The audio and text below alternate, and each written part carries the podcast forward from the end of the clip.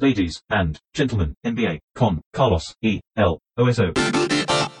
Señores y señores, bienvenidos a otro episodio de este podcast en el que acostumbramos a hablar de la NBA con Martino Simani, que está enfrente mío en este momento. ¿Cómo estás, Soso? Excelente, excelente. ¿Estás ya eh, como al borde de la sobredosis? A mí se me mezclan las imágenes, muchos partidos están como todos entreverados en mi cabeza. Vamos a tratar de ordenar lo que hemos visto hasta ahora y hablar de algunos tópicos específicos, haciendo un repaso lo más general posible. Sí, una aceleración. Sí. Sí. Esto de tener partidos a las 2 de la tarde eh, Claro. me descontrola el día. Bueno, hay que decir que mientras estamos grabando este episodio, se están jugando partidos. Partido clave hoy. Sí, que es eh, Memphis, Memphis, Utah. Memphis, Utah, que, bueno, ahí hay dos casos, ¿no? Uno en el que eh, más o menos teníamos previsto lo que iba a suceder y se pareció bastante a lo que se está viendo, que es el caso de Utah, que es que habíamos dicho que Utah estaba chico, me parece que fuimos extremadamente generosos con Utah, me parece que estaba todavía un escalón abajo, no medio escalón, sino un escalón entero abajo, eh, y básicamente no tiene jugadores, no tiene materia prima más allá de sus cinco titulares y uno más Sí, sí. que puede llegar a entrar. no la está metiendo, cosa que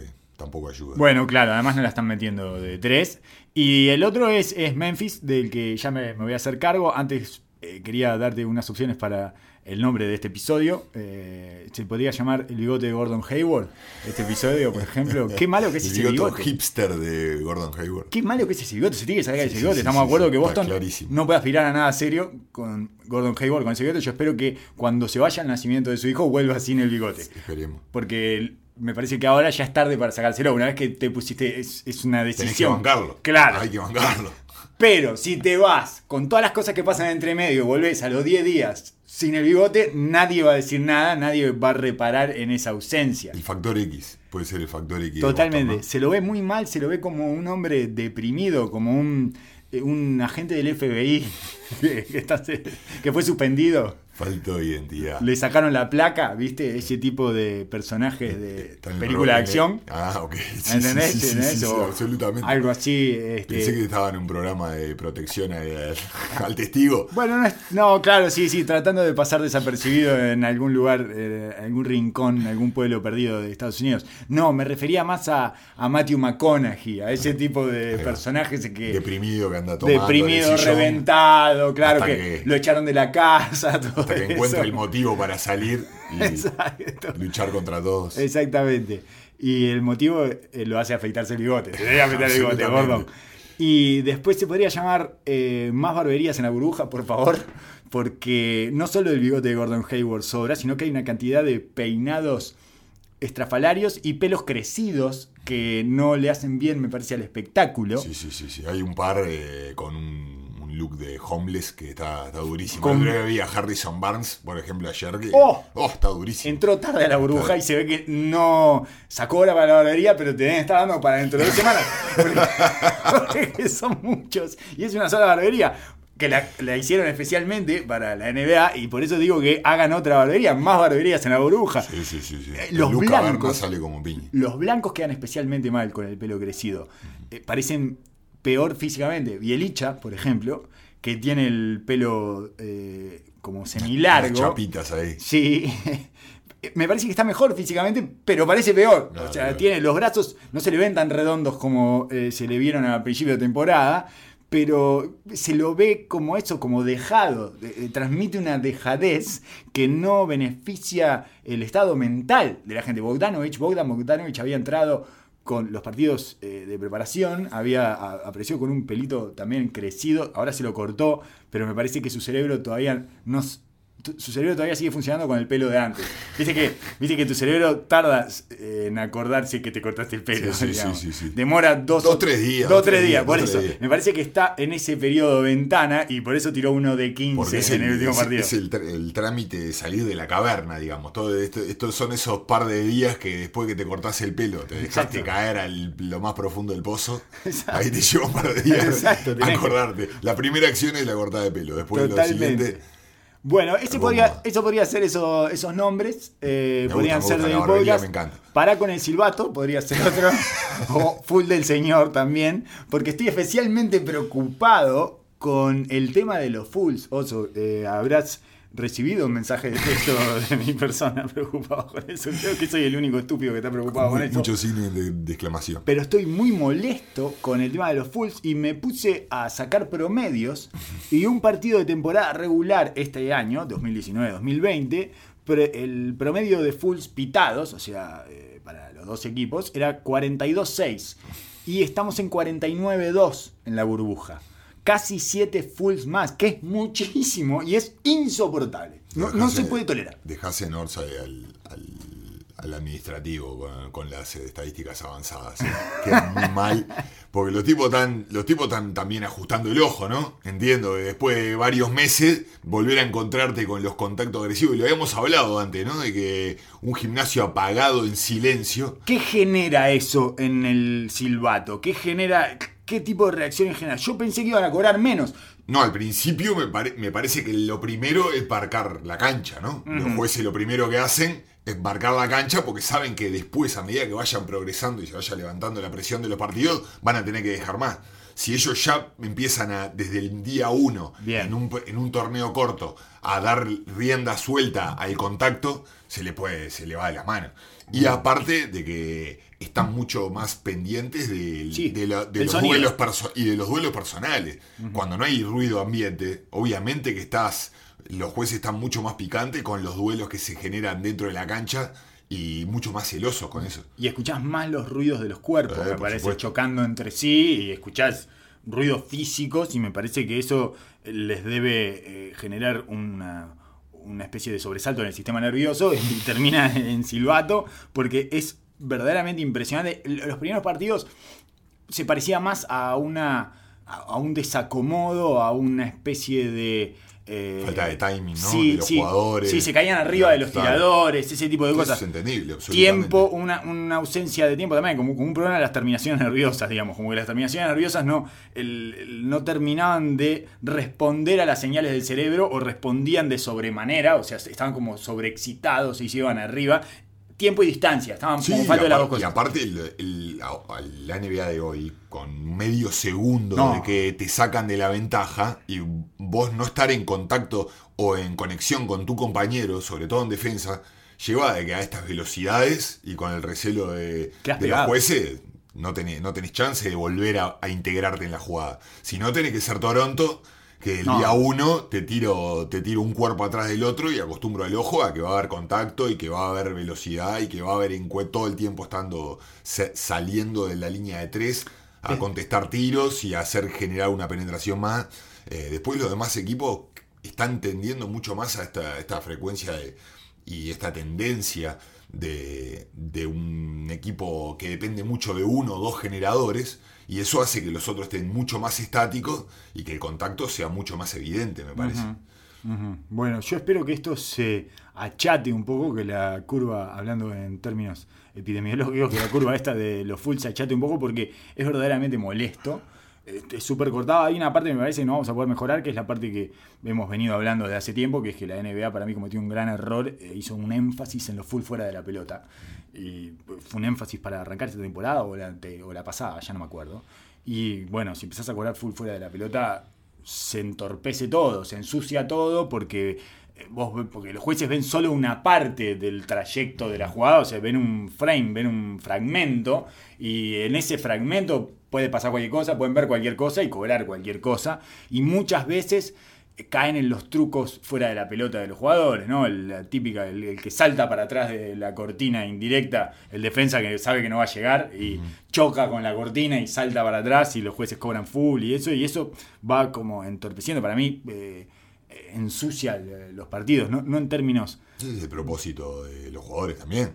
Eh, por momentos eh, hay jugadores que juegan a ensuciar y hay momentos de los partidos que los equipos tienden a, a- a embarrar un poco el juego y hay equipos, bueno, el ejemplo es Lauri, estamos hablando de Toronto, Sí. es un equipo que constantemente está tratando de, de ensu- ensuciar acciones sin pelota. entorpecer y generar un ruido ahí para ver qué pueden sacar. Eh, le- bueno, otro que lo está haciendo muy bien, otro que lo hace muy bien es Miami. Miami. Eso. eh, Sí, también. Olinick ayer sacó Son dos equipos siete full de ataque. sí, claro. Tienen esa cosa así, como de una, una suerte de eh, bichismo. Son, son Claro. bichos. Tienen una. están permanentemente buscando ventajas en el contexto. y tienen jugadores muy hábiles para eso. Claro. Eh, Entonces, bueno, eh, a mí me, me- me molesta un poco, me genera como un poco de irritación, sobre todo cuando se hace muy cortado. Sí, cuando empiezan a que en un momento hay silbatos que se quedan todos mirando y dicen, ¿qué, qué, qué cobró? Qué bien lo que cobró acá. En fin. Eh, este programa también se podría llamar antes que nada, este episodio se podría llamar antes que nada, y antes que nada debo asumir mi derrota apostadora, Oso. Te traje acá un caso para ponerle fichas, que fue Memphis, te lo vendí, todo, te traje estadísticas, te hablé de cómo eran, de su personalidad, todo. Se cayó a pedazos. Memphis con mi 0-3, están jugando ahora en este momento contra Utah, pero además se rompió eh, Jaren Jackson Jr., por lo tanto JJJ, por lo que era el mejor jugador hasta acá en la bruja, O además. por lo menos era el que mayor, eh, mayor ventaja sacaba de lo que generaba Yamorán. Era, es el hombre, el hombre grande que le da la ver- versatilidad defensiva y a su vez le da el espacio como para que Morán haga su- sus maravillas. herramientas en ataque que casi no tiene Memphis, además, casi no consigue cosas y él le da espacio cuando necesita espacio. Eh, tiro sale de las cortinas a veces con sus 2 metros 14, no sé, es una locura. También muchas veces rompe del close out, eh, tiene una versatilidad tremenda y estaba en un momento especialmente importante dentro de Memphis. Era como una especie de portador de lanza en ese equipo y cada vez que entraba impactaba eh, impactaba el juego notoriamente y bueno, eh, era un placer verlo además. A mí me divierte mucho. Quiero decir que fui ingenuo, Oso. Un ingenuo. eh, me entusiasmé con la juventud y con la energía. Es una cosa que me pasa. Soy un cándido del básquetbol. Los dioses de la cantina del básquetbol, eh, que son otros, no son los dioses del básquetbol. No, Son los dioses de la cantina del básquetbol. Claro que sí, Bueno, hay que aclarar ahí. hay que Exacto, esto- los dioses de la cantina del básquetbol solo están para pijotear. Lo único que hacen es eh, agarrar de pinta a tipos que se regalan como yo. y Como bueno, nosotros, como nosotros. Exactamente, y me, aga- me agarrarían de punto en este momento los dioses de la cantina del básquetbol. eh, Y está, soy un iluso, tengo que decir, soy un iluso. Eh, uno es un soñador de los equipos jóvenes. Hay que quedarse flojito. Sí, exactamente. hay que Hace flojito flojito y bueno, está, eh, aceptar. Igual quiero decir una cosa, que es que vi religiosamente los tres partidos y disfruté muchísimo de los tres partidos.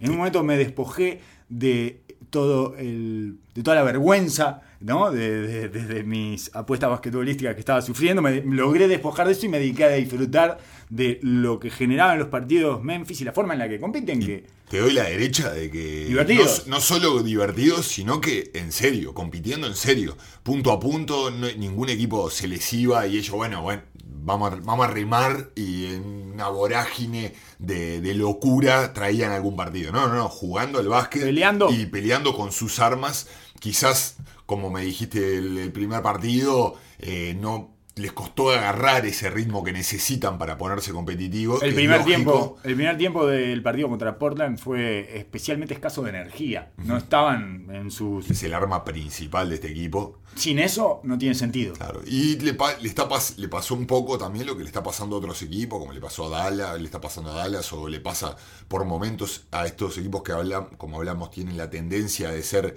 eh, heliocentristas, como le dicen ahora, que tienen a un jugador que le genera todas las ventajas y los demás jugadores versátiles que terminan de diferentes formas, que aprovechen diferentes ventajas, pero que eso termina siéndolo bastante monótono y demandante para el generador. Bueno. Se entran a quedar un poco sin armas o un tanto predecibles y por eso esta, esta salida de Jaren Jackson Jr.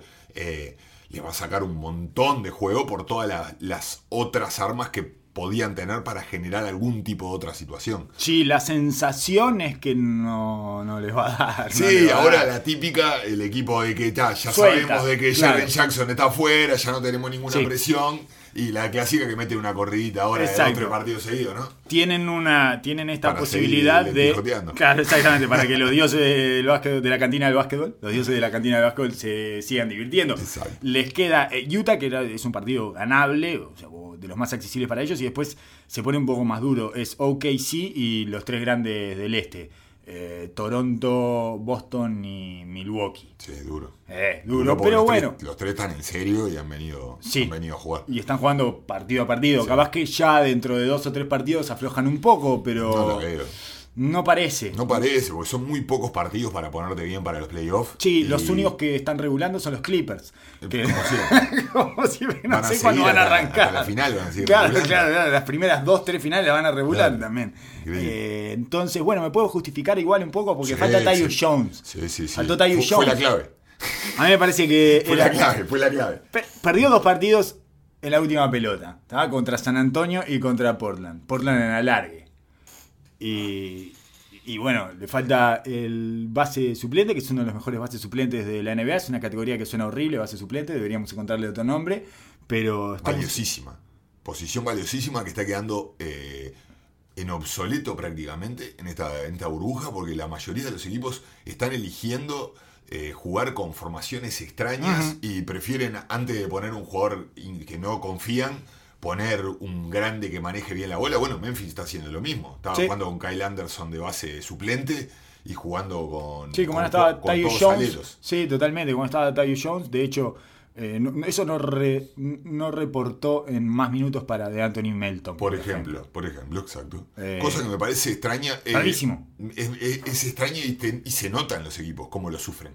Le ha pasado que KC también, sin, sin Schroeder, eh, pierden fuerza, pierden, pierden noción, se quedan como en la nada esos equipos. Defienden bien, quizás tengan más, más versatilidad para defender, se ponen más grandes. Pero en ataque es después un muy, caos. Muy predecible, muy, muy predecible lo- las situaciones que generan. Bueno, eh, algún día tendríamos que hacer una especie de ranking de bases de segunda unidad para no llamarles bases suplentes. Absolutamente. Tyus Jones es uno de los mejores realmente para mí. Eh, otro que está teniendo una muy buena burbuja y que cumple ese rol es TJ McConnell.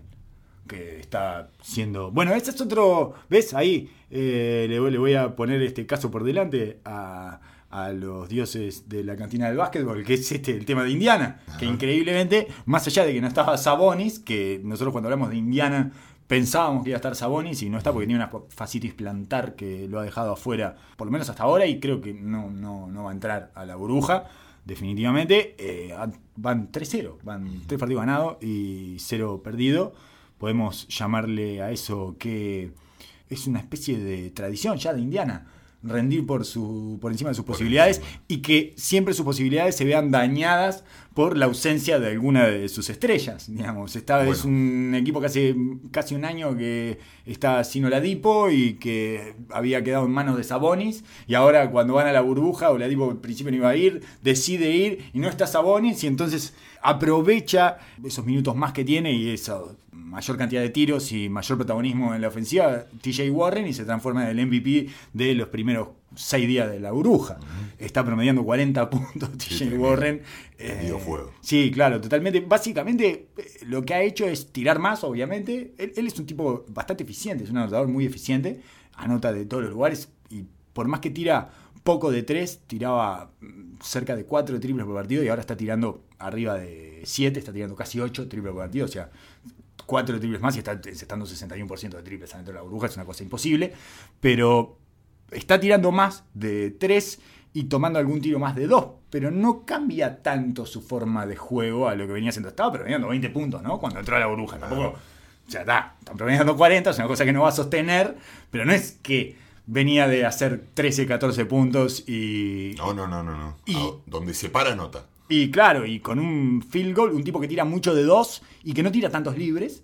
Y los porcentajes eh, tradicionales del field goal tradicional, que casi no se mide ahora, es arriba del 54%. O sea, es un tipo que... Altísimo. eh, eh, altísimo. Altísimo. Es de grande. de- Sí, un tipo que tira flotadoras, que juega en el midrange, es altísimo el porcentaje que tiene. Y es un jugador que toda la vida fue un anotador eh, compulsivo, pero generalmente eh, atacando ventajas ya generadas. Ahora en esta situación estábamos viendo que el tipo toma las ventajas en transición, toma una pequeña ventaja en- de algún sistema, pero ya prácticamente están corriendo ofensivas alrededor Sí, de él. claro. Eh, entonces ha, ha dado un, un pasito más para arriba en esta burbuja por las necesidades, porque no por el partido que le gana a Filadelfia no está Brogdon, obviamente Oladipo no es el mismo Oladipo que, que, con- que conocimos en temporadas anteriores, está- está- sin Sabonis, los generadores se acaban, tienen ya desde, desde el principio de la temporada Brogdon había venido con varias con varios partidos que se, se había perdido por lesión. Y ya los hermanos Holiday estaban tomando Sí. las riendas en varios partidos, los habían dejado terminar, McConnell ha tenido una temporada fantástica eh, y eso le ha dado vida como para que este equipo se mantenga a flote a pesar, es como una identidad que ya ellos ya han está. abrazado. Son así. Claro. Son los que andan bien a pesar de que deberían eh, caerse a pedazos, nunca se caen a pedazos. Lo que no sabemos, nunca vamos a terminar de saber, es si pueden pegar el salto de calidad, porque nunca están lo suficientemente enteros como Y para que se parte. Generalmente esos equipos no. No. Generalmente Claro, esos equipos claro. no, porque después en el momento que hay que cortar el bacalao y que están todos, que generalmente los están guardando, ahí hay que recomodar todas las piezas una vez más en el momento de más alta tensión. Sí, no es una suma lineal de Exacto. condimentos. O sea, no es, oh, a estos 40 puntos de TJ Warren le ponemos a Sabonis. Bueno, pero lo que pasa es que si le ponemos a Sabonis, TJ Warren ya no tiene minutos de 4, entonces no tiene eh, ventajas tan claras, eh, por, por lo menos por pasajes del partido. O y- por lo menos capaz que vuelve Sabonis y lo ponen de 5, lo dejan de 4 a McConnell, pero perdés a Mike Turner. Entonces quizás sacás la ventaja defensiva que tenés del otro lado y la protección del aro. Entonces no, no es, tan, no es tan lineal y ya, ya sabe- sabemos que, que No. es una- un clásico Sí. de los del básquetbol, ¿no? Igual, ¿cómo no, cómo no nos dimos cuenta que, que TJ Warren podía ser uno de los de, de los primeros en prenderse fuego en la burbuja? Porque es el típico anotador de gimnasio. Ese que eh, ves jugar en el campeonato interno y no, y no para. Y, "Uy, ¿Cuánto hizo? Y 46. ¿Y cuánto? Y porque además, eh, yo no sé si alguna vez, eh, si de- no sé hasta dónde llega su condición, la condición de nerds de nuestros oyentes, pero si alguna vez eh, se ponen a revisar short charts, shot charts, lo- los charts de los tiros, miren el de TJ Warren porque está todo poblado, está todo pintado, él tira de todos los lugares y de todas las formas.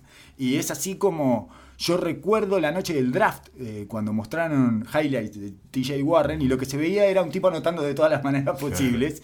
Siempre dio la impresión de que era un anotador liviano, un anotador de esos, esos de gimnasio. Que no te das cuenta y te hizo 22 puntos, pero te- tampoco sentís que afectó el partido de gran manera. Exacto. Esa es la diferencia con este TJ Warren de la burbuja, que sí que está comandando los partidos él.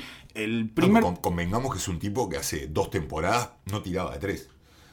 Prácticamente Exacto. tiraba un- un triple por partido. Entonces, el- est- esto le da una dimensión enorme. Obviamente, estamos hablando de tres partidos. Sí. Un, eh, obviamente puede haber trabajado en su tiro y evidentemente lo ha trabajado porque ha mejorado con el correr de los años. Sí. Eh, sobre todo que ampliando su rango. De hecho, ya tira, tiraba un. Empezó a tirar. Estaba tirando un 40% Ujú, claro. eh, de 3 antes de la burbuja y la temporada pasada tiró un 40%, pero con muy poquitos triples. y y otro eran tipo de tiro. los, ¿no? tiros, los tiros que quedaban de las rotaciones. Ahora ya doble, cortinas para él, llegando en transición a tirar de tres, otros tiros mucho más difíciles. De nueve metros. Desde el dribbling, claro, Sí. otro tipo de tiro. Eh, eh, no sabemos si se va a sostener esto, probablemente, o sea, no, Probablemente no no. así, claro, no así, pero de todas maneras adquiere otra dimensión porque es mucho más difícil de defenderlo y si te le trepas, Sí. te caga goles. Es- Básicamente es eso. Eh, ¿Cuándo empezó? ¿Qué, ¿Qué quiere decir primero? ¿Una mala noticia o una buena noticia? Bueno, en realidad no, no- no- no, no te diría que es una mala noticia tampoco lo de Filadelfia, sino que es una noticia repetida. Porque ¿cuándo empieza esta fiebre de TJ Warren con Filadelfia? Filadelfia consigue cosas eh, importantes, eh, eh, no solo para sí mismo, sino para los rivales. Filadelfia en- tiene una habilidad, encuentra eh, la forma de meterse en problemas. Yo lo vi ese partido contra Indiana. Indiana Filadelfia empezó el primer cuarto y le sacaron, le hicieron unas 12-4, arrancó Filadelfia. Y dije, uh, me parece que me voy a aburrir. Y dejé igual por las dudas. Lo que le siguió a ese 12, sin Brogdon ni Sabonis, Claro. Indiana. Y Filadelfia hizo lo mismo que vos. Claro. En ese 12 y 4 Entonces, tuvo la misma "Eh, cabeza que vos, pero esto, es una papa. Esto, esto era la burbuja. Ya está, sacame la para, bolsa para esto, para esto me hicieron se- 70 hisopados. bueno, eh, lo siguiente fue un 2-18. ¿no? Se, se pusieron de sombrero un 2-18. Típico de Filadelfia. Y en, en el primer cuarto nomás perdieron dos pelotas. Yo le conté dos pelotas en el primer cuarto de abajo del aro después de doble. Que- Durísimo. le- te aniquilan la moral es- esas pelotas perdidas. ¿no? Sobre todo para un equipo así.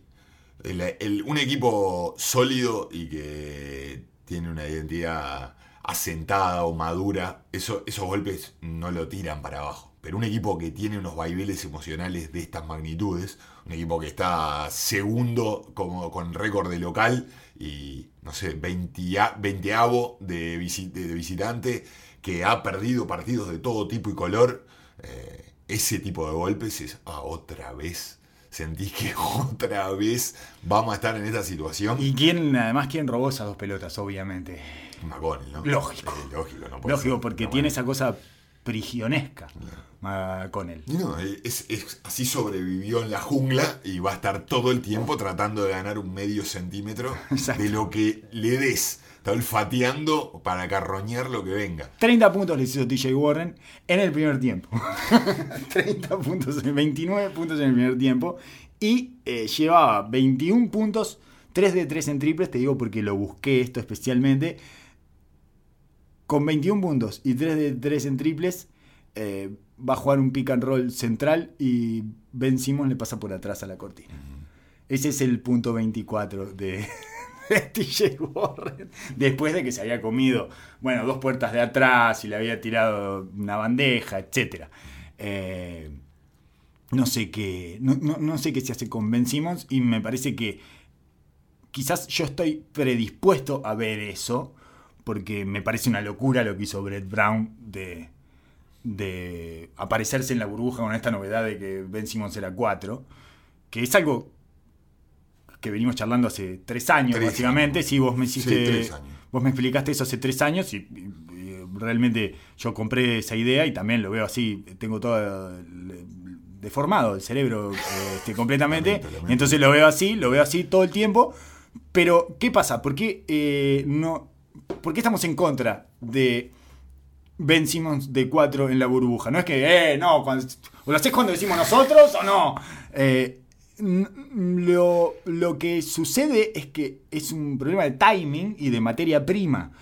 El timing es, eh, digamos, básicamente es, es una locura hacer esto en, en una situación tan anómala y tan especial después de haber jugado tres temporadas de una manera eh, casi terca, eh, al borde de la necedad con Ben Simón de base y además de haber agarrado la bandera, porque Brett Brown fue el tipo que repitió incansablemente y que discutió todas las veces que tenía que discutir sobre la posición de Ben Simmons. Y él decía, es un base. Y lo repetía y, y lo enfatizaba y explicaba por qué era un base y hablaba de las convicciones que él tenía de que Ben Simmons era un base. Y de un día para el otro llegan a un lugar completamente anómalo y en una situación en la que van a jugar ocho partidos y después se tienen que meter a playoff y se están jugando la continuidad de este plantel porque va a estallar Filadelfia.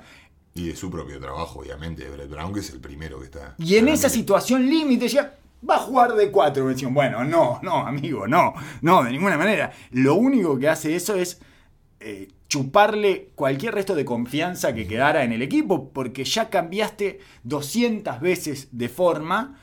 Recordemos que Filadelfia es don't trust the process. Eh, después de que se fue Hinky, la temporada pasada vimos siete equipos diferentes de Filadelfia en una sola temporada. Arrancaron con Markel Fultz Markel de Fultz, titular. sí, sí. El primer movimiento de Brett Brown la temporada pasada fue sacar a JJ Redick del equipo titular y poner a Markel Fultz.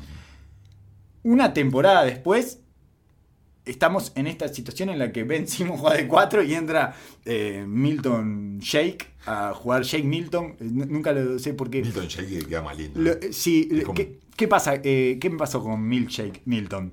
Eh, la mnemotecnia que utilizo para acordarme de su nombre, que es Milkshake, Milkshake. Le ganó al nombre. Y entonces ahora me aparece Milkshake de los dos lados. Milton Milkshake o Milkshake Milton. Y no sé qué hacer ya con esto y ya lo tengo todo entreverado en mi cabeza y me parece que no lo voy a solucionar nunca. Para mí va a ser Milkshake Milton. Milkshake Forever. Milkshake, Milkshake Forever.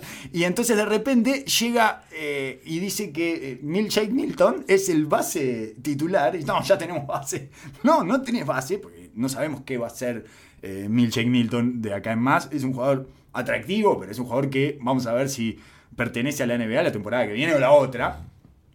Y vas a jugar en este asesinato, en esta matanza eh, de un mes, dos meses y medio, tres meses, con una conformación completamente diferente a la que viniste armando durante tres años y a la que apostabas al principio de esta temporada. Además de sacar a Al Horford, tirar Al Horford para el banco de suplentes, que era el tipo que se suponía iba a cargar espiritualmente a tu equipo y los iba a ordenar anímicamente, que es uno de los problemas que tenés me parece bastante improbable que sea el líder espiritual una persona que no cierra los partidos, un jugador que no cierra los partidos. Es No, extraño. puede serlo por el lugar y la manera que encara el Horford, que es como una especie de gurú que no es un tipo que está siendo vocal todo el tiempo con el equipo, sino es un tipo más del ejemplo. Es un chamán. Eh, exacto, entonces eh, no, no- no quiere decir, y aparte un tipo que se ha probado en la NBA, que tiene el, el respeto de, lo- de- de todos los compañeros, estoy absolutamente seguro, pero a su vez eh, es el mensaje que mandás de un equipo que necesita seguridades.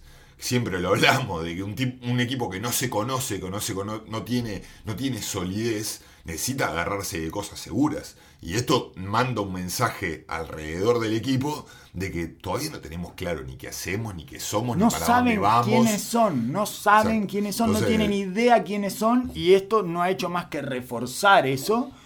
Y, pensábamos, aparte pensábamos de que si una vez que contrataron a. se quedaron con Horford y con Tobias Harris, era bueno, vamos con el bully ball y vamos grande y a bancarnos siete partidos a las piñas con nosotros. Bueno, además esta era una linda oportunidad. Exacto, Porque exacto. todos los días me tenés que. Mirá que te voy a meter en este gimnasio y te voy a pegar todos los días. Todos los días. Pasado mañana nos vemos acá de vuelta y te pego de No. nuevo. Y quiero ver si me sacás de la cancha. Exacto. Porque te voy a remar todos los partidos. Y no. no ahora juegan chico y. Quedaron en el medio, quedaron en el medio. Ni son muy grandes, ni son hábil- habilidosos y chicos con, con gol.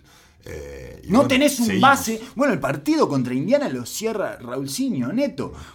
Con todo el cariño y el respeto que este, podemos tener por Raulcinho Neto, que es un gran base sudamericano, no es un gran base NBA, es un segundo o tercer base NBA. Si estás cerrando el, el partido con Neto, es porque no tenés base. Eso es el problema que tienen. No tienen materia prima porque armaron el equipo pensando en Ben Simón como base. Ajá.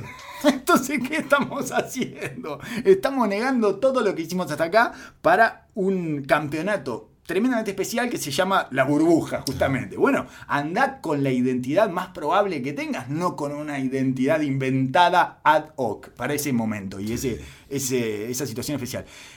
Por eso digo que me parece que eh, mis preconceptos estaban afectando la forma en que veía a Ben Simmons yo lo veo completamente desalmado a Ben Simmons. No es el jugador que más confianza nos genera, no es uno de nuestros jugadores predilectos, pero tiene ciertas cosas, tiene eh, tiene un carácter competitivo que en general se muestra por lo menos físico y ese tipo de cosas que no se está viendo en esta burbuja. En ese primer partido le puso 30 puntos en la jeta TJ Warren. 30 de los 53 se los hizo a Ben Simmons. Específicamente. Tiró 9, 9 de 12 de campo contra, mientras defendía a Ben Simmons. Una cosa así.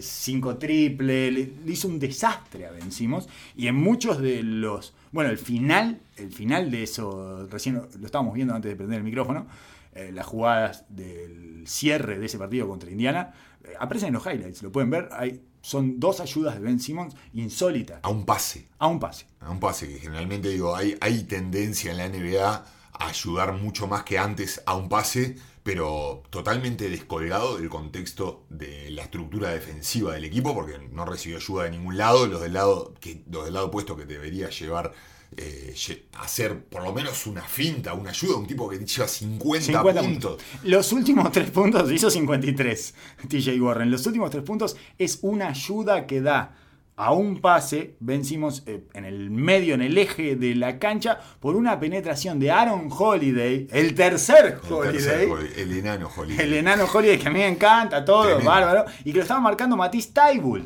que es el mejor defensa uno por uno Especialista. de Filadelfia. Ya lo había aguantado con el pecho. eh, De hecho, no, no había problema. Y él da una ayuda larguísima y termina pasando, termina descargando con TJ Warren, que hace su punto 53 por ese eh, gesto defensivo de Ben Simmons que estaba completamente ido eh, desde el punto de vista mental, ¿no? No, no- quedaba nada de Ben Simmons dentro de la cancha, no tenía, su alma estaba en otro lugar muy alejado de Orlando, este, y bueno, eh, me parece que, ya te digo, seguramente tengo una cantidad de preconceptos al ver ese, al, ver ese partido, porque ya estaba como cargado de eso, pero no pude parar de confirmar mis prejuicios cada vez que veía las acciones de ese partido de Indiana-Filadelfia, que me parece que fue bastante eh, como mm, fue, fue bastante representativo del, del desorden que Filadelfia. Después le ganaron a San Antonio, de la misma forma desordenada que perdieron con Indiana, digamos, le terminan ganando con un triple sobre la hora de Milkshake Milton, ¿verdad? que saca y va a buscar un handoff con, con Horford, porque cerraron con Horford, ese partido cerraron con Horford, con Embiid y Milkshake Milton, estaban todos dentro de la cancha. Y bueno, entonces va a buscar un handoff eh, que él, saca y, y Horford trata de poner la pelota en vida abajo y como Murray se recuesta, no lo deja solo, lo dejan tirar, lo dejan tirar y la mete, la mete, Está- que está bien. ¿Qué es lo que eh, haríamos, haríamos todos si estábamos haciendo el scouting de Filadelfia? Que te gane, que te gane Milton, ¿no? Sí, que te gane Claramente, Milton. O que te gane Simmons, pero o que Bueno, gane- o de, ni hablar. de ni que hablar, que lo decimos, pero Sí, eh, es entendible que suceda esto, pero habla a las claras de la desesperación de Brown y de la falta de, de coherencia de ese equipo. no, no le creen nada más, me parece. Creo que no, no hay manera de que este equipo se restituya y ni bien digo esto. Estoy viendo... Dándole vida Sí, sí, sí, al estoy viendo. contento. Estoy viendo, estoy viendo cómo se, cómo Se crece. emergen desde los escombros y se transforman en ese equipo sólido que nunca pudieron ser. Eh, tenemos una gran noticia, que es que recuperamos un equipo, recuperamos a Portland.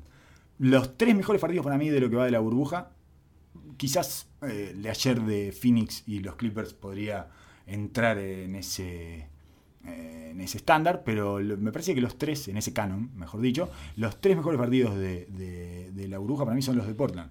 El, partido, el primer partido contra Memphis, que dicen alargue. El segundo partido contra Boston, que lo pierden. eh, remontan 25 puntos abajo y lo terminan perdiendo, pero también en las últimas pelotas.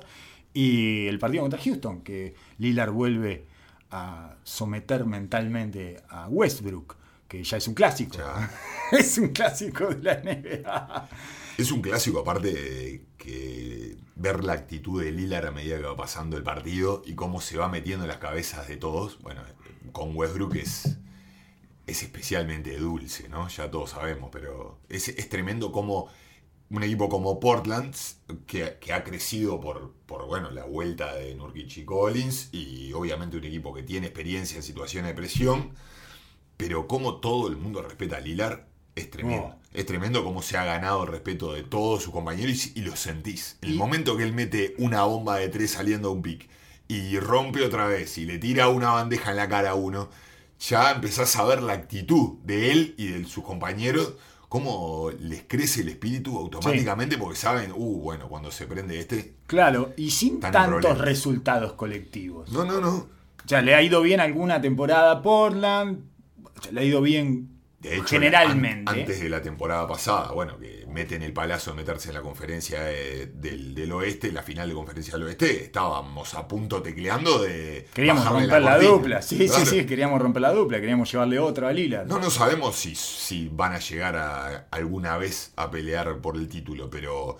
que este tipo se ha ganado el respeto de absolutamente todos los jugadores de la NBA. Y te diría que uno de los más underrated para ser los de las estrellas principales, porque lo, en, este, en este formato se ve clarito cuáles son los machos Las alfa jerarquías. y cómo empieza Quedan mucho a más expuestas las jerarquías, ¿no? En los primeros partidos era algo que vos me habías avisado y que yo no retuve, pero no lo podía decodificar y, y armar en mi cabeza. Y se, en los primeros días, sobre todo los primeros partidos, los veteranos de alguna manera sacaban los partidos adelante. Fue lo que pasó con Houston contra Dallas también, por ejemplo, que es- no podía perder nunca ese partido Dallas.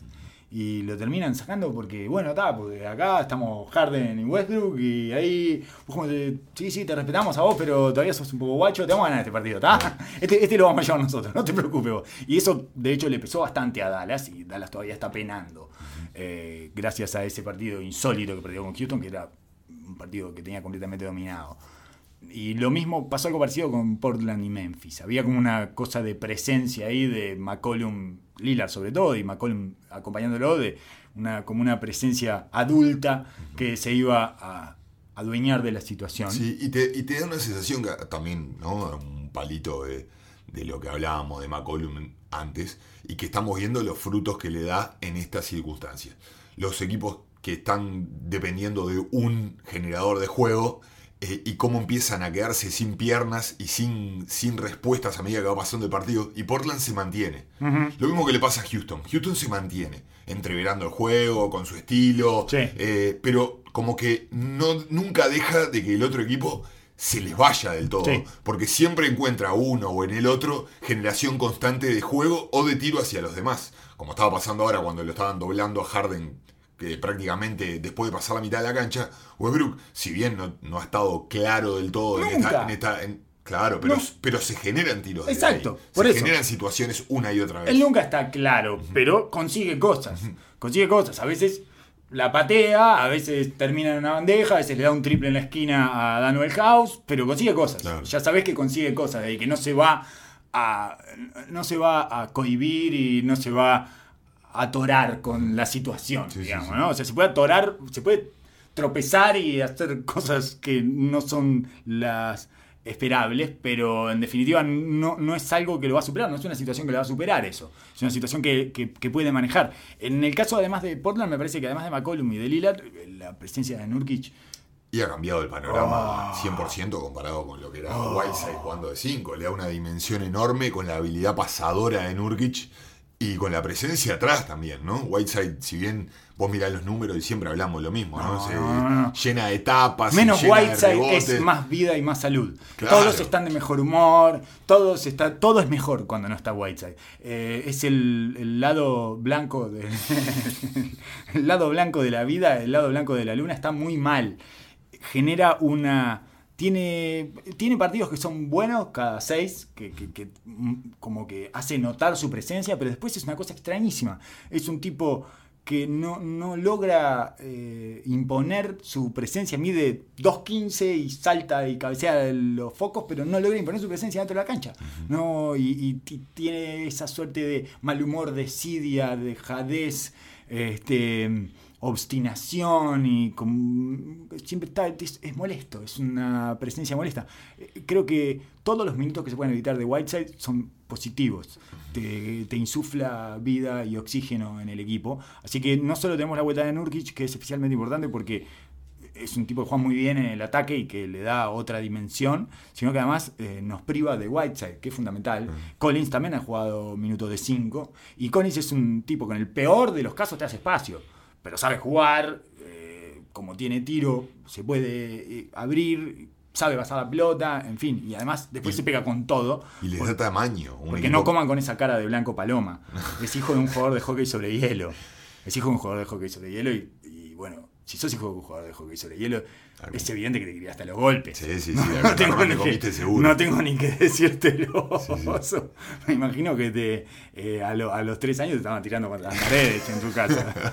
Yo calculo que debe ser así Sí. ser hijo de un jugador de hockey sobre hielo y medir 2.12. Sí, sí, no, sí, sí, no sí, hay sí. manera de que haya tenido este tipo de infancia. El, eh, me parece aparte que, que les da una presencia mucho más física al equipo, a un equipo que depende o jugar de, con los dos chiquitos, que si, como bien me marcaste, cualquiera los dos se, se armaron para la burbuja. Colin, Eh, puso 4 kilos, le puso Sí, 4 sí, kilos sí. a- a- entre pecho y espalda, se puso 4 kilos. Es increíble. Claro, pero es, es un equipo que va a jugar a un ritmo medianamente lento. Si bien tira rápido, es un equipo que con los dos grandes va a jugar más lento, que va a jugar más al juego de media cancha, a generar ventajas uno contra uno. Ya hablamos de que Portland es uno de, de los equipos que se la pasa menos Sí. eh, en la NBA.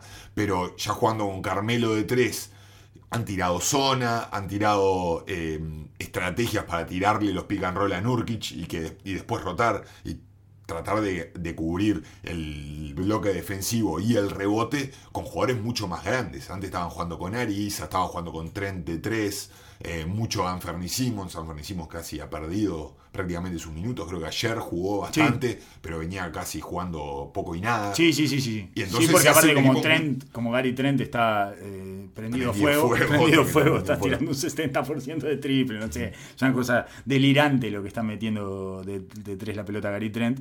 Eh, bueno, ha perdido minutos eh, Simons, pero de cualquier manera siguen estando flacos en el 3. Sí, claro, es, por la razón que deben estar queri- queriendo linchar a Ariza en Portland. Me acuerdo tres veces por día de loco. Y, incluso, eh, creo que fue anoche o antenoche que pensaba, ¿y no pueden llamar?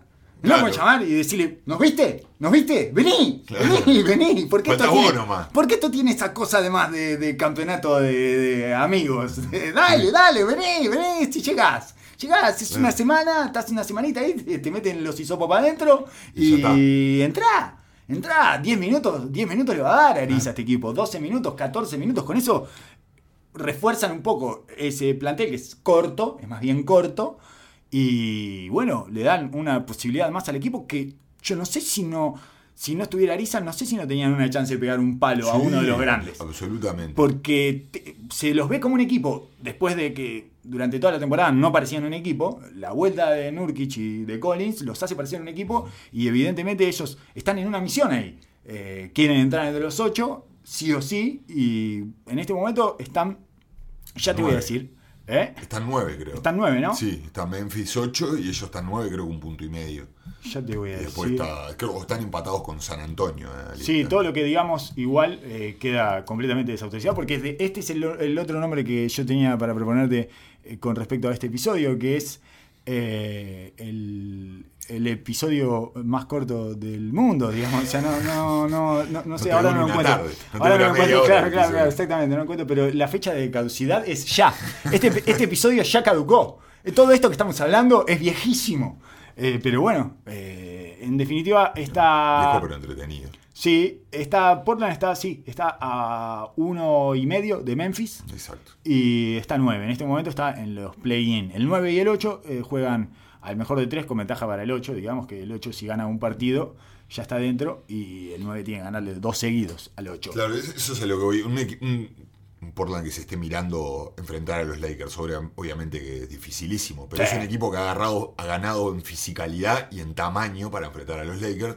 Y en, en los Lakers, en, las posiciones que más sufren defensivamente, eh, ahora, hoy en día, es en el 1 y el 2. Y el tiro de Y el 3, y el tiro de afuera. Exacto, entonces teniendo un jugador un poco más maleable, obviamente que Ariza no va a poder con Lebron, pero es un cuerpo más a tirar y le da la, la flexibilidad de poder ir un poco más chico, en una formación con Carmelo de 4, con Collins de 5 y con Ariza de 3, ya no te sentís tan desprotegido que si te ir con Trent de 3, ahí sí que quedás diminuto. Eh, todas esas varia- variabilidades de aspecto que se le abren al juego y al equipo en sí mismo, le da un aire tremendo. Yo estaría llamando a Arisa. Yo estaría llamando a Arisa y dice, vení, llamarlo, vení Trevor, vení, vení Trevor, ¿qué pasa? ¿Por qué no vas a venir? Y le entras a mostrar, ellos, ellos manejan muy bien el celular, le entras a mostrar las cosas que hay, la burbuja, y esto es para vos, mirá, acá te hicimos tu camita, y le vamos, le vamos poniendo, le, le ponemos, eh, el, ¿cómo es? Stencils y cosas que dice Trevor, Trevor Arisa, le vamos mostrando todos los lugares para él, y todos los días le mando una fotito a Arisa. Y bueno, y no sé si no va, porque ¿qué, qué está haciendo en la casa igual Arisa? ¿Qué, qué está con, el, con la cerveza y la bolsa de Doritos? No, no, meter la vida Me- personal. de Ariza, no, está bien. lo- Carmelo está disfrutando ser un jugador de rol, creo, por primera vez en su carrera. No, no tengo ni que repetir eh, para los habituales oyentes de este podcast que nosotros no teníamos demasiada expectativa con la vuelta de Carmelo Anthony a la NBA. Pero no solo está siendo funcional, sino que además me parece que es la primera vez que acepta ser un jugador de rol. Que era algo que nunca había aceptado. Porque cuando estuvo en Oklahoma, o cuando estuvo en sus inicios en Houston, seguía como luchando contra esa cosa de, no, no, no, a mí no me van a hacer ser un jugador de rol, yo soy una superestrella, no sé qué. Y ahora está tomando los tiros que les quedan y poca cosa más, le dejan hacer 3, Le- 4 de las de él por partido. posteo, sí, un posteo, uno jab step, uno... Está bien, tienen eso, pero es como más una muestra de lo que era que eh, una constante. A eso me refiero. como, es como debería abrazar ese rol, porque es lo que sucede con todos los jugadores veteranos y es entendible y él lo debería disfrutar como lo está haciendo ahora, porque es sería la función justa de él, ¿no? Tener que tomar los tiros a, a pie firme, ponerse respetable atrás, ayudar en el rebote y después de lo que le está pasando ahora, meter esa, esa- esas bombas, esas dagas que le quedan especial, especialmente para él. La mejor versión de Carmelo, después de su juventud en Denver, siempre fue la del Team USA. Y de eso esa- vivía esa en el. Team USA. Sí, sí, sí. Pararse a 8 metros del aro y cuando venían las descargas, tirarla. Y eso a él lo hace sentir bien. Siempre se negó a eso en la Y NBA. sobre todo ser el tercer, cuarta opción de- del, del equipo, pero no, sol- no solo en el juego, en la, en la jerarquía del equipo, en la toma de decisiones, en, el- en la importancia de sus decisiones. Es un tipo que evidentemente ya hemos visto que no va a cargar del equipo, No. pero si él puede ponerse funcional en ese lugar, obviamente que te puede dar cosas como lo que está dando ahora. Y ¿no? disfrutar de tus dagas, disfrutar, si eso lo sabes hacer, eso es algo que no te resulta extremadamente difícil, o sea, es un tipo que la mete y es un tipo que le gusta tirar esas pelotas y generalmente, eh, o sea, tienes la capacidad de, de meterlas, eh, de meter esos tiros y le genera la satisfacción correspondiente y le genera la satisfacción a todos y todos van y le dicen, sos un infravalorado y no sé qué, y disfrutan todos con eso. Entonces, bueno, ya metió dagas contra Houston y metió dagas contra Memphis. Dos dagas a Memphis, dos triples en el último minuto y medio para ir a largue. Y después y puso la daga contra Houston cuando iban, que debe haber sido especialmente dulce, además Sí, para él, porque lo echaron como un perro de Houston. Entonces debe haber sido especialmente disfrutable. Pero no solo eso, faltando tres minutos, hay una jugada muy importante. Esto sí fue especialmente sorprendente para mí de Carmelo Anthony. Hay una jugada muy importante, iban 100 iguales, eh, faltando tres minutos, y le puso una tapa a un triple de la esquina de PJ Tucker. Increíble. Eso te demuestra que está Metido. contento con ser un jugador de rol. Sí, es sí, sí. Carmelo Anthony llegando a un triple de la esquina. Y bueno, sí, eso me parece que es algo bastante sorprendente y que todo vuelve a recaer sobre Damian Lillard, que es un líder eh, especialmente bueno y especialmente eficaz. Que le- porque él ya había ido como. Carmelo había ido como segunda espada a- o tercera espada a otros equipos, pero seguía siendo el Carmelo Anthony ese de que en la conferencia me decía me preguntan si voy a jugar suplente, ¡ah! ¿no? esa, esa actitud. Y que eso fue lo que le pasó en Oklahoma. Y no servía. Y lo agarró Lillard y también lo agarró después de verse en el precipicio, ¿no? Miró para abajo y no le quedaba más carrera deportiva. Y este, entonces está en una suerte de rehabilitación y de segunda oportunidad que le está dando el básquetbol, pero eh, me resultó bastante impresionante eso, el compromiso eh, específico. No, pero le- no le vamos a sacar el crédito a Lilar, que ya ha mostrado una y otra vez de ser un excelente líder. Sí, es tremendo. Ser un tipo que comprometido con la causa y por donde se lo mire, un, un líder serio y efici- eficiente. Me hace acordar mucho a Chauncey Billups de otra época. Ah, Es está un bien. esti- un estilo de ese tipo de líder de base, una presencia sobria, serena para el equipo, pero que a su vez va al frente y le gustan los momentos grandes y eso acomoda a los equipos como sea. Bueno, ¿qué, ¿qué querés destacar? De, ¿Viste el tiro ganador de, de Claro Devin sí, Booker? Claro que sí, claro que sí. Increíble. Todo ese final fue increíble, ¿eh? No, tremendo. Devin Booker está. O sea, la capacidad anotadora de Devin Booker no la vamos a. No, no, no. Ahora. El Ya tipo es una máquina de anotar. Ese sí que es una máquina Sí. de anotar. Ese no es TJ Warren. No, es no, de no. verdad. No, no, claro, ese, ese es de verdad. Es, es un tipo que eh, va a ser una superestrella de la NBA, o eso suponemos. Y a- anota bajo el agua, no, no, no- no para nunca de anotar. De cualquier manera, eh, Phoenix otra vez está haciendo cosas que no esperábamos de Phoenix. Yo nunca supe, nunca me di cuenta por qué empezó a perder Phoenix. ¿Te acuerdas que al principio de temporada se lo veía m- muy bien a ese equipo? Y tampoco entiendo por qué ahora está ganando. No, es algo que no me doy cuenta qué es lo que cambia cuando ganan o cuando pierden. No me- Es un equipo, eh, de, de- desde el principio de la temporada cambió el perfil, obviamente con la llegada de Ricky Rubio ha sido un, un equipo diferente. A mí me gusta. Antes tenían a Devin Booker jugando de base. No, no, un desastre. Eh, el hecho de, de- de meter a, ya lo habíamos hablado, de meter a Ricky Rubio, de meter a Aaron Baines, que ahora justo no está jugando. Jugadores de básquetbol. Le pusieron jugadores de básquetbol al lado. No tenía jugadores de básquetbol al lado. líder, el, el equipo número uno en asistencia por partido de la NBA. Eh, entonces ha, ha- puesto las fichas donde tenían que ir. Después, obviamente, la falta de, la falta de jerarquía, la falta de.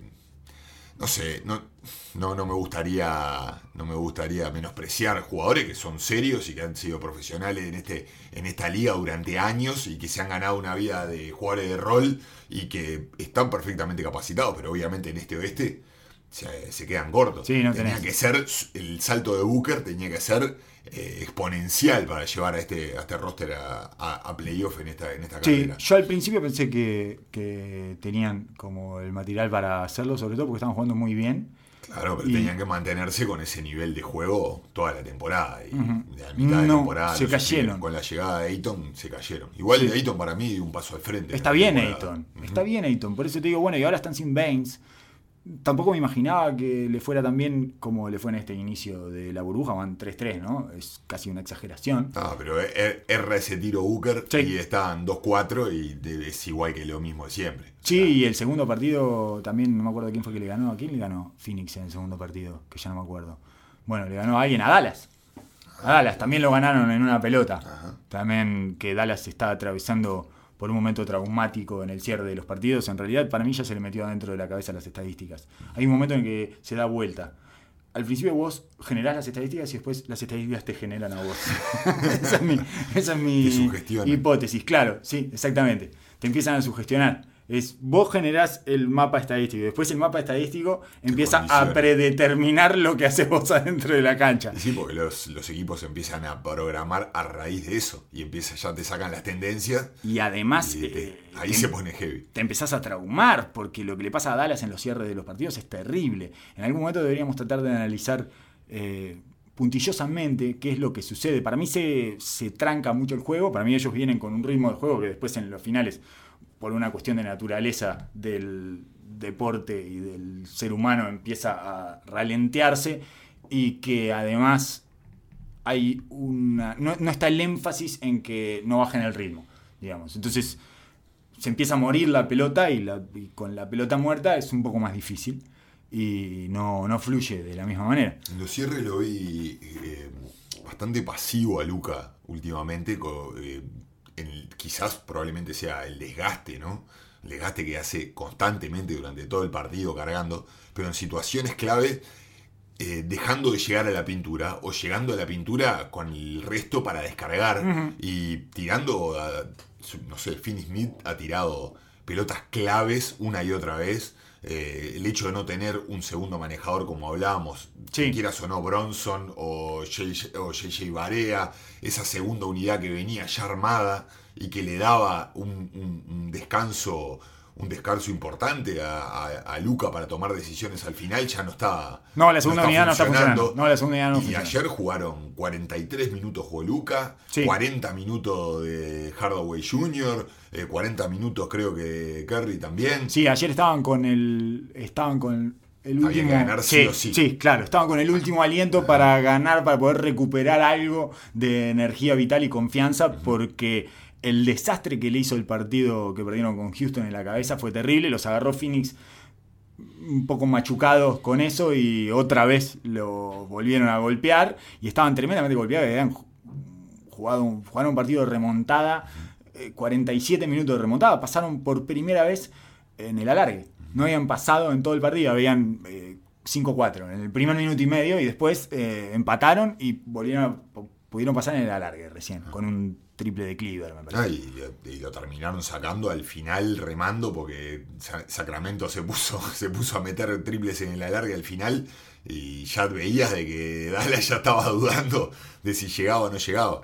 Me parece que se le, le Están sufriendo. Le pusieron una mochila gigante a Luca y obviamente con, no es lo mismo estar, eh, estar venir de un ritmo de la temporada que arrancar ahora y tener Sí. que cargar un equipo entero solo. Me sorprendió eso igual. Yo pensé que les iba a ser un poco más natural y fluido.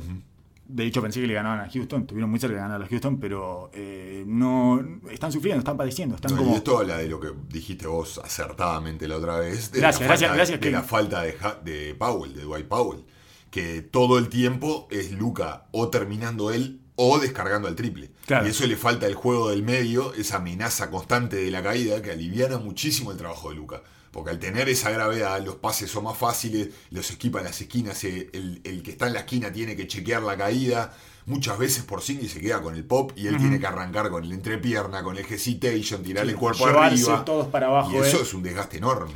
Y además, cuando no están entrando los triples desde la descarga, es especialmente frustrante y no hay otra posibilidad. Es como que se empiezan a mirar todos y decir, bueno, La que viene la descargo Claro. para otro, la tira a otro, y la que viene Y- para otro, y si no la mete nadie, que fue más o menos lo que le pasó Y lo con que- Sacramento. Claro, y lo que le está y lo que dentro de este, de este panorama, lo que me, me dice de que, de que llega a un punto en el cual el desgaste, obviamente, estamos hablando de que te hace 30 y, y 15 rebotes a la risa. 34-20-12 Pero hizo contra el, Sacramento. el- el step back se le fue, todavía no lo pudo volver a agarrar, que es la, la daga que él tiraba en los momentos importantes. Te das cuenta que él no está confiando en las piernas suyas como para tirar ese tiro consistentemente. Sí. Y eso le saca un arma, más la caída que no, que no tiene ahora. Eh, se le hace que todos los tiros sean eh, sumamente trabajados, con desgaste y que dependan muchísimo del triple, muchísimo más de lo que dependía antes.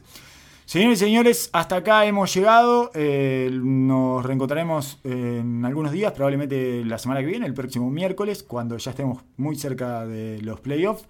Este episodio ya caducó. Estamos hablando de cosas que sucedieron en el pasado y que habrán quedado muy atrás. Así que disfruten de, todas las, eh, de todos los errores que se puedan encontrar acá. Te agradezco, Ocho, que hayas rescatado algo de lo que dije en, en alguno de los episodios anteriores, porque vengo muy golpeado con lo de Memphis, muy, muy, muy golpeado, muy golpeado. No me, ya no me duele, ya no me duele porque además me gusta eh, Portland, estoy disfrutando de Portland Ah, en la sí. burbuja, entonces cuanto más partidos pueda tener de Portland mejor, me parece que es, es lo que corresponde y es lo que quiero ver y no... Igual disfruté de Memphis hasta acá, ahora me parece que va a ser un poco menos disfrutable porque no está eh, Jaren Jackson. Eh, ya sé cuál es el jugador que odio de Memphis además, que es Dylan Brooks. No aguanto más a Dylan Brooks. Quiero decirte que Dylan Brooks se lo tiene que sacar de encima ya Uf, a. Es, es demasiado, tiene un exceso de competitividad en sangre. tiene el efecto de Marcus Smart, pero lo vuelca ofensivamente y no defensivamente. No se enorgullece de su defensa, sino de su ofensiva. Entonces, si bien te da muchísimas soluciones, eh, por momentos, si nunca se ve resquebrajada su confianza, nunca se ve resquebrajada su confianza. Ese es el problema. Es cuándo vas a dejar de tirar esas porquerías, Dylan. ¿Cuándo vas a entender los momentos de los partidos? No entiende los momentos de los partidos. Entonces, hay veces que hay un swing de dos pelotas que te determina un desenlace Sí, y. Dillon no lo entiende. Y bueno, cerró sin él el último de los partidos que perdió Memphis, que fue contra New Orleans. Cerró sin él, lo tiró al banco porque se comió, además de tirarse tres midrange espantosos, se Sí, comió no del otro, del otro lado se comió tres puertas de atrás. Porque es el rey de la puerta de atrás. además, Es todas las puertas de atrás. Y tiene, va caminando y se le abren puertas por atrás a Dylan Brooks. Si alguna vez te quedas sin salida en un incendio o lo que Llamalo. sea, llama a Dylan Brooks porque tiene una puerta de atrás. Él se para ahí, vos salís por atrás de él y haces el gol de bandeja. Entonces, eh, bueno. ponerle exit el mensaje. Exacto, exactamente, exactamente. Tengo, tengo problemas con Dylan Brooks. Tengo problemas con Dylan Brooks, que era, es un jugador que cuando lo ves poco te gusta. Cuando lo ves mucho es, es de esos que no puedo dejar de odiar. Pero. Hay- alguna cabeza había que iba a rodar en Memphis. Yo sabía que Me- alguna ¿Sabes lo que me di a cuenta? rodar. ¿Sabes lo que me di cuenta? Además, que soy terrible bombero de cantina. Que soy. en- enseguida quiero echar al técnico, Eh, no me te los cambios que hace, no me gusta sacar a Dylan Brooks. ¿Qué haces? ¿Qué pone hablando en Carl? Sacá hablando en Carl, ponelo, sacá, sacalo. Poné a Jarrell Jackson. Todo el tiempo, todo el tiempo, todo el tiempo. Permanentemente, permanentemente eh, discrepando con los- las decisiones que toma el técnico. Todo. Soy horrible, soy el peor, soy estoy capacitado para ser un dirigente del básquetbol uruguayo. Oso, Sí, te dejo con eso, con eso. nos vamos con eso, así que Ahora sí me voy. te dejo, sí, sí, sí, sí, te, te vas porque estás despedido, te corté. Eh, voy a cortar dos extranjeros y que es a lo que nos dedicamos nosotros.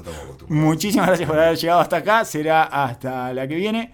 Y sigan disfrutando de esta alienación hermosa de la bruja. Hasta luego. Dubcast. Dubcast. Dubcast. Confer the arbitrary dad.